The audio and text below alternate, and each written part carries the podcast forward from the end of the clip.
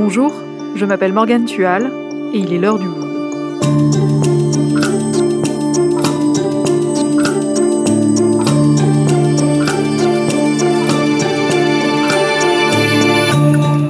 Aujourd'hui, nous vous racontons la vie hors norme de John McAfee.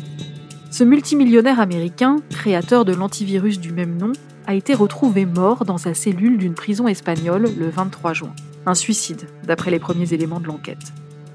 Cet informaticien, devenu star d'Internet et même candidat à l'élection présidentielle américaine, était poursuivi pour de très nombreuses affaires évasion fiscale, escroquerie, port d'armes et même accusation de meurtre. Pierre Trouvé, journaliste au service Pixel du Monde, revient sur le parcours et les zones d'ombre de cet informaticien connu pour ses frasques. La vie tumultueuse de John McAfee, un épisode produit par Clément Baudet, réalisation Amandine Robillard. YouTube, vous le savez, regorge de vidéos grotesques, mais celle-ci atteint des sommets. Publiée en 2013, elle met en scène John McAfee, 67 ans, millionnaire excentrique autoproclamé au regard bleu perçant. My name is John McAfee. I'm the founder of the McAfee Antivirus Software Company. Il est habillé d'une veste rouge satinée, derrière lui une majestueuse bibliothèque et en fond sonore de la musique classique. Face caméra, John McAfee commence son show.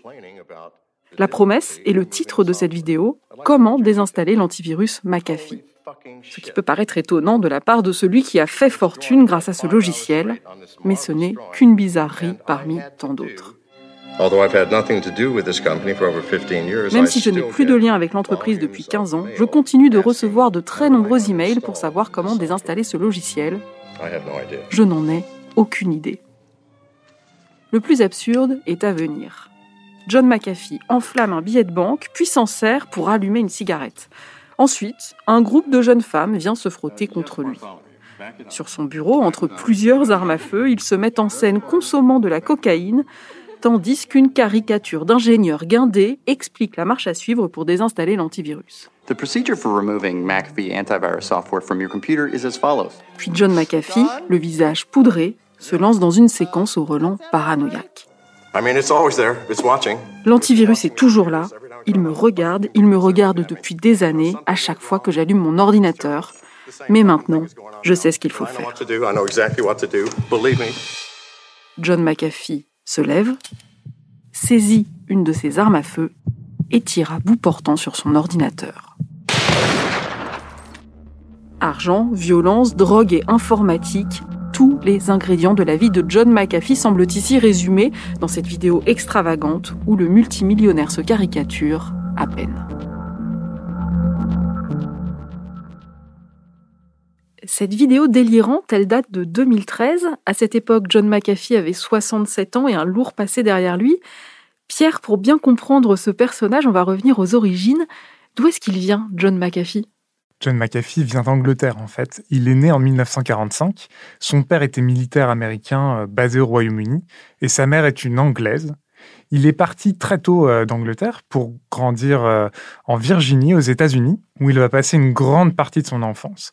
Et ce qu'il raconte de son enfance, en fait, c'est qu'il est vraiment marqué par la personnalité de son père. C'est un homme qui est qu'il décrit comme violent, alcoolique, et qui va mourir lorsqu'il aura 15 ans. Et selon McAfee, son père se serait suicidé. Ensuite, lui, en tant que jeune adulte, il sera vraiment euh, marqué par ça. Il est très tourmenté. Il va raconter qu'il prenait beaucoup de drogue et d'alcool à cette période-là. Et son nom, McAfee, on le connaît surtout parce qu'il est associé à un célèbre antivirus. Comment est-ce qu'il en arrive à créer ce logiciel? Alors, il a beau consommer des drogues, avoir une vie un peu tumultueuse, il reste quand même passionné par les mathématiques et il étudie donc euh, les maths. Et donc ensuite, ses premiers boulots, c'est en tant que programmeur. Il va travailler dans des grandes entreprises comme euh, Xerox, euh, General Electric, Lockheed Martin, mais aussi pour la NASA. Et donc, à un moment, dans ses, dans ses boulots de programmeur, il va se retrouver confronté à des machines infectées par un virus. Donc, il s'appelle Brain. C'est l'un des premiers virus qui touche les PC il va tout de suite saisir le potentiel destructeur en fait des virus informatiques. il va fonder en 1987 une société d'édition de l'antivirus homonyme, McAfee, pour contrer Brain et les autres virus potentiels. Rapidement, le logiciel informatique représente 70% euh, des ventes du marché des antivirus et il est présent sur une grande partie du parc informatique à l'époque. Et comment est-ce qu'on peut expliquer un tel succès? Alors McAfee était très habile en marketing, ça c'est ce que racontent les journalistes euh, aujourd'hui. Il jouait vraiment sur la peur du virus informatique. Des ordinateurs qui tombent en syncope, des programmes informatiques mystérieusement bloqués, c'est le virus qui a frappé. Voici comment les médias parlaient des premiers virus informatiques à l'époque. C'est un extrait du journal de la 5 chaîne, le 9 mars 1988. Il y a des ordinateurs euh, séropositifs qui transportent le virus et puis qui se déclarent un jour. En décembre dernier, IBM a été victime d'une contagion similaire. Un ordinateur qui, à Noël, s'est mis à dessiner des sapins de Noël sur des milliers de terminaux. Seule solution, fabriquer des anticorps, des programmes chargés de combattre le virus. Mais en ce domaine, les médecins informaticiens n'ont pas encore trouvé la potion miracle. McAfee, il exagérait parfois la menace au-delà de la réalité, et donc il était très fort pour euh, faire la promotion des antivirus. Et ça, ça lui a valu certaines critiques déjà à l'époque, hein, euh, mais ça a participé au succès de son antivirus. il avait aussi une deuxième méthode qui a participé à propager son logiciel, c'est le shareware qui permettait d'utiliser de façon gratuite un logiciel et ensuite d'accéder à la version complète en payant. Lui quitte l'entreprise sept ans après, en 1994, et il dira que c'est surtout par lassitude, il commençait à s'ennuyer, il va partir avec environ 100 millions de dollars. Donc il quitte sa propre entreprise en 1994, et qu'est-ce qu'il fait? Là, il fait plein de choses.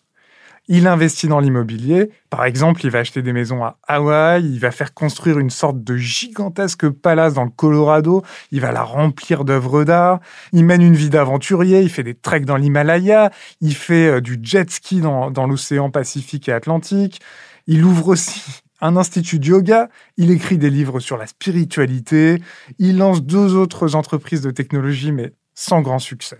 Et en 2008, il raconte qu'il a été lourdement touché par la crise économique. Il dit qu'il a perdu énormément d'argent.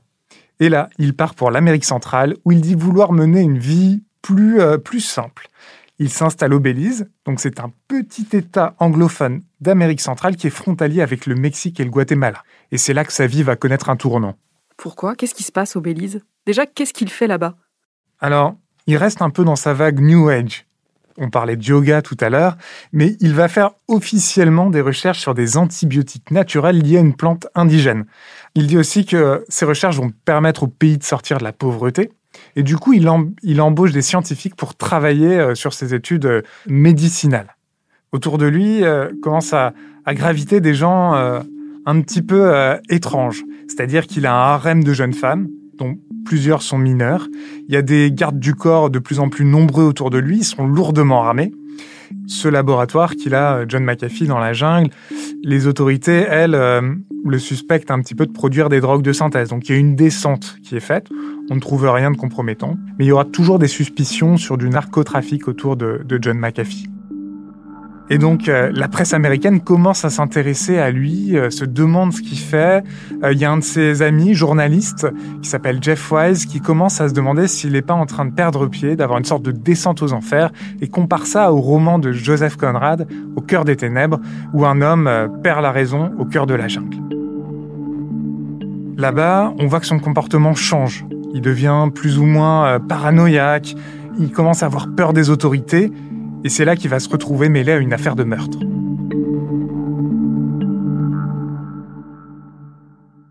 Mais alors comment John McAfee se retrouve mêlé à une histoire de meurtre?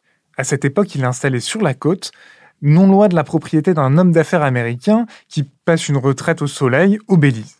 Il s'appelle Gregory Fall, sauf qu'il y a des litiges entre les deux hommes, notamment euh, parce que euh, Gregory Fall, il est un peu gêné par l'environnement euh, des, gens qui gravitent autour de McAfee, qui sont un peu douteux, mais surtout parce qu'il a beaucoup de chiens. Ces chiens font beaucoup de bruit. Il a à peu près un peu moins d'une dizaine euh, de chiens, et du coup, ça va créer entre eux des tensions. En novembre 2012, les chiens de McAfee sont empoisonnés, et deux jours après, le voisin Gregory Fall, il est retrouvé mort, une balle dans la tête. Forcément, les autorités suspectent directement McAfee. Ils veulent l'interroger. Et lui, ce qu'il fait, c'est qu'il fuit dans le pays voisin, le Guatemala. Donc le multimillionnaire John McAfee, créateur du célèbre antivirus, puis à la tête d'un laboratoire de recherche au Belize, est soudain suspecté du meurtre de son voisin et disparaît comme ça dans la nature. Ouais, il part en cavale, plusieurs semaines, c'est assez rocambolesque, sauf que on ne sait pas où il est, mais il communique beaucoup, notamment avec les réseaux sociaux. Il tweet. Il est suivi aussi par des journalistes. Il communique avec eux, par téléphone. Il y en a même avec lui, des journalistes du magazine Vice. C'est à ce moment-là que je me suis intéressé à ce personnage, notamment parce que la traque est absolument dingue, mais aussi parce que elle est euh, relayée dans les médias et alimentée par la, personne en question. C'est quand même une stratégie assez particulière pour un homme en cavale de communiquer comme ça. Ça a joué en sa faveur? Je dirais oui et non. Non parce que euh, il s'est fait prendre comme ça. En fait, il y a un journaliste de Vice qui l'accompagnait, qui a publié des photos et en fait, dans ces photos, il y avait des métadonnées. Des métadonnées, en fait, c'est-à-dire que en plus de la photo, un fichier photo euh, numérique, il y a des informations. Des informations sur les réglages de l'appareil, euh, par exemple. Mais il y a aussi des informations de localisation. Et ça, ça a permis aux autorités bah, de savoir où il était euh, presque en temps réel. Et donc, c'est comme ça qu'il s'est fait prendre. Sauf que ça l'a aussi servi parce qu'il a vraiment attiré des journalistes du monde entier. C'est très médiatisé à ce moment-là. Et donc, sous les caméras, il a simulé un malaise cardiaque. Il a fait semblant d'être en danger de mort. Il a été pris en charge par des médecins. Et ça, ça a permis, ça a donné du temps à son avocat pour permettre son extradition vers les États-Unis et non vers le Belize, où là, il savait que ça allait être beaucoup plus compliqué de sortir libre.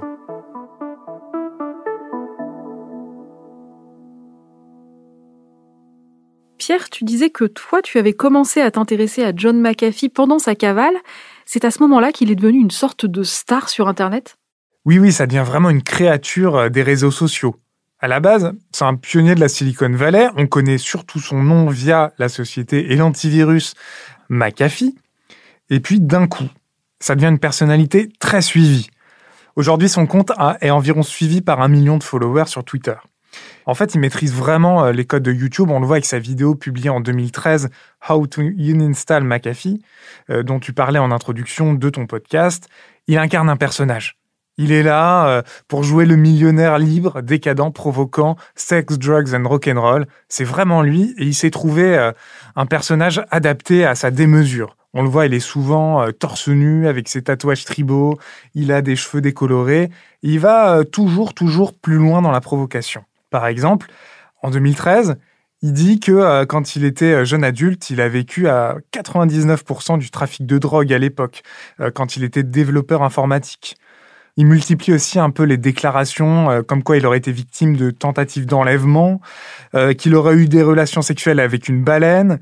Et, forcément, tout ça, ça crée du buzz, c'est relayé par les internautes et ça en fait une personnalité qui fonctionne bien avec Twitter, hein, on va dire un peu sulfureuse. Donc visiblement, McAfee, pour attirer l'attention, passe son temps à faire des déclarations absurdes ou provocantes. Mais qu'est-ce qui est vrai dans tout ça? Ben ça, on peut pas savoir. C'est ce qui est très dur dans le personnage, parce qu'il déclare un peu tout et son contraire. C'est un mythomane invétéré. Par exemple, quand, euh, durant la crise euh, financière, il dit avoir tout perdu, et eh ben, presque dix ans après, il va dire que c'est totalement faux. Il faisait ça juste pour échapper aux impôts. Donc, euh, c'est dur de s'y retrouver. Il provoque pour attirer l'attention. Et ça va lui donner un peu des ailes parce que comme ça devient une vraie personnalité de premier plan, en 2016, il se lance dans la politique. Et même dans la course à la présidentielle américaine, si j'ai bien compris. Et oui, il se lance comme candidat au poste suprême aux États-Unis.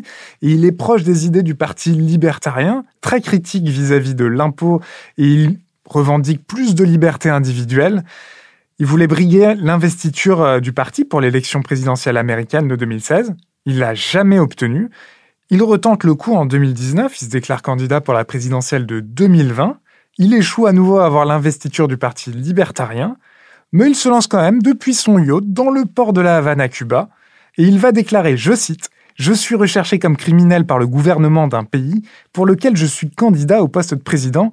C'est quand même bien ironique. Hein. Attends, parce qu'à ce moment-là, il est aussi recherché par la justice américaine? Alors oui, à la fin de sa vie, il a énormément de poursuites et d'affaires non réglées derrière lui. D'ailleurs, il se vante même d'avoir été arrêté 21 euh, fois et poursuivi dans 11 pays différents.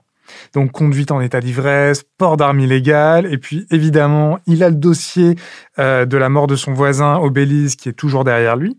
Pour dire le fin mot de l'histoire, en fait, il a refusé de se défendre ou de répondre à un tribunal à Miami. Euh, il a été par défaut jugé légalement responsable de la mort de son voisin. Il a été condamné à, verser 25 euh, millions de dollars de dommages et intérêts à la famille de Gregory Fall, qu'il a toujours refusé de payer. Mais surtout, en fait, à ce moment-là, lors de sa candidature à la présidentielle de 2020, s'il l'a fait euh, depuis son yacht au large de Cuba, c'est parce que le fisc américain l'a dans le viseur. Ah, le fisc américain aussi lui en veut. Qu'est-ce qui lui est reproché de ce côté-là? Alors pour bien comprendre, il faut revenir vers 2015. À ce moment-là, McAfee, il tente de revenir dans le milieu de la tech. Il fait des conférences de cybersécurité sur la protection des données. Il surfe un peu sur la paranoïa euh, dans un contexte après l'affaire Snowden et Wikileaks. Et surtout, il se fait un peu l'apôtre des crypto-monnaies. Donc les crypto-monnaies, ce sont des devises virtuelles. Tu connais peut-être le Bitcoin. Mhm. Euh, ces devises virtuelles se basent sur la technologie de la blockchain et échappent au système monétaire classique. Ok, mais les crypto-monnaies, c'est pas interdit, alors pourquoi est-ce que le fisc le poursuit? Déjà, il a fait des déclarations comme quoi il gagnait 2000 dollars par jour grâce aux crypto-monnaies. Il se vante sur Twitter de ne pas payer d'impôts depuis 8 ans. Il considère que l'impôt est illégal, hein, il est proche des idées libertariennes. Il crée euh, même lui-même sa propre crypto-monnaie. Et McAfee ainsi que ses associés sont accusés d'avoir escroqué 13 millions de dollars à des investisseurs. Et donc, il y a un mandat d'arrêt international d'Interpol contre lui pour qu'il soit jugé pour fraude fiscale et escroquerie. Il a été arrêté à l'aéroport de Barcelone en octobre 2020 par la police espagnole. Et c'est donc en prison en Espagne qu'on va le retrouver mort le 23 juin. Qu'est-ce qui s'est passé? Alors à ce moment-là, McAfee attendait une éventuelle extradition vers les États-Unis et un premier avis favorable en fait était accordé par les autorités espagnoles.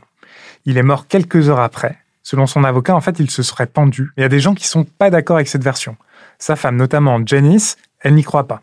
Elle a demandé l'ouverture d'une enquête.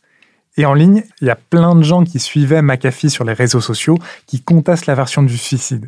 Et pourquoi toutes ces personnes contestent cette version? McAfee, il avait quand même une personnalité assez troublée, un peu paranoïaque. Il disait toujours qu'il y a des gens qui lui en voulaient. Le gouvernement euh, du Belize, puis le gouvernement américain, il dit avoir été enlevé. Enfin, ça se mélangeait bien avec euh, les sphères complotistes. En 2019, sur Twitter, par exemple, il avait dit que s'il disparaissait, il y aurait plus de 31 terabits de données qu'il prétendait avoir collectées, qui prouveraient euh, la corruption des gouvernements, hein, c'est un peu nébuleux, et qu'il allait envoyer tout ça à la, presse. En octobre 2020, sur Twitter, juste après son arrestation, il publiait que s'il devait être retrouvé mort, il ne s'agirait pas d'un suicide, mais d'un assassinat. Donc McAfee, roi de la provocation et de la mise en scène, jusqu'au bout, même après son décès, un post avec juste la lettre Q a été posté sur son compte Instagram, la lettre Q, Q en anglais, qui est une ultime référence à la mouvance complotiste QAnon. Et donc, ça a relancé les spéculations. McAfee continue de faire parler de lui, même après sa mort. Merci Pierre. Merci Morgane.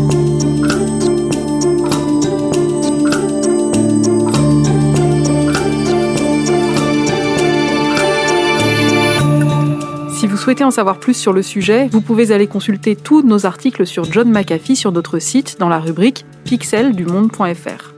C'est la fin de l'heure du monde, le podcast quotidien d'actualité proposé par le journal Le Monde et Spotify. Pour ne rater aucun épisode, vous pouvez vous abonner gratuitement au podcast sur Spotify ou nous retrouver chaque jour sur le site et l'application lemonde.fr. Si vous avez des remarques, suggestions, critiques, n'hésitez pas à nous envoyer un email l'heure du monde